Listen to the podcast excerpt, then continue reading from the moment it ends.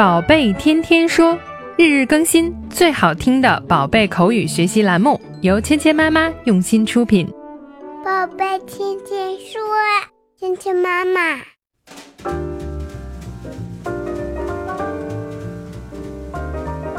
嗨，亲爱的小朋友们，欢迎回到芊芊妈妈和博宁哥哥带给你的宝贝天天说。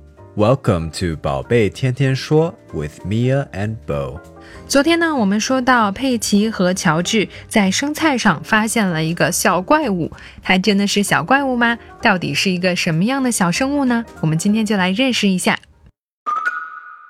That's not a monster.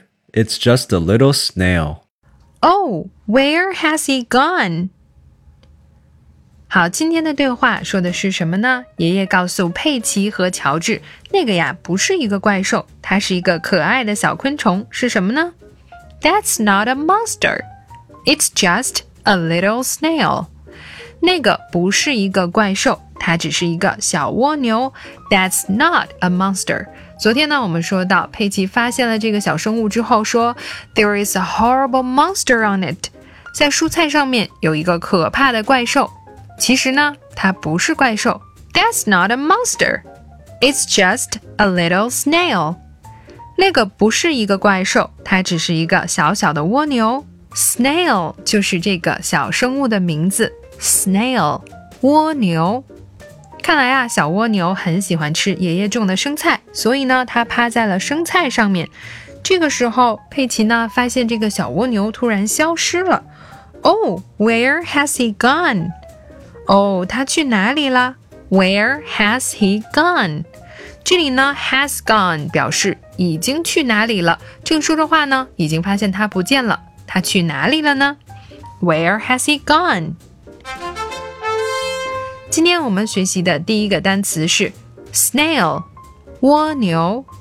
snail，snail，snail，snail。 今天我们学习的第二个单词是 gone，已经走了。gone。gone。gone。gone。gone。好，接下来我们来练习今天的跟读作业。 That's not a monster. It's just a little snail. That's not a monster. It's just a little snail. Oh, where has he gone? Oh, where has he gone? That's not a monster. It's just a little snail. That's not a monster. It's just a little snail. Oh, where has he gone?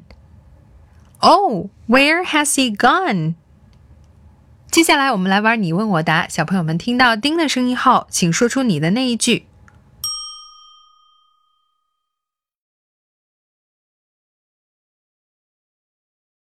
Oh, where has he gone? Neat work.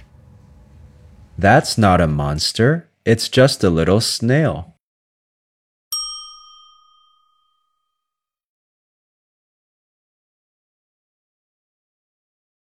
You've gotten so much better at English.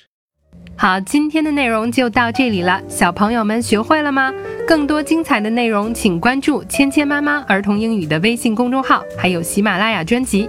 我们明天不见不散。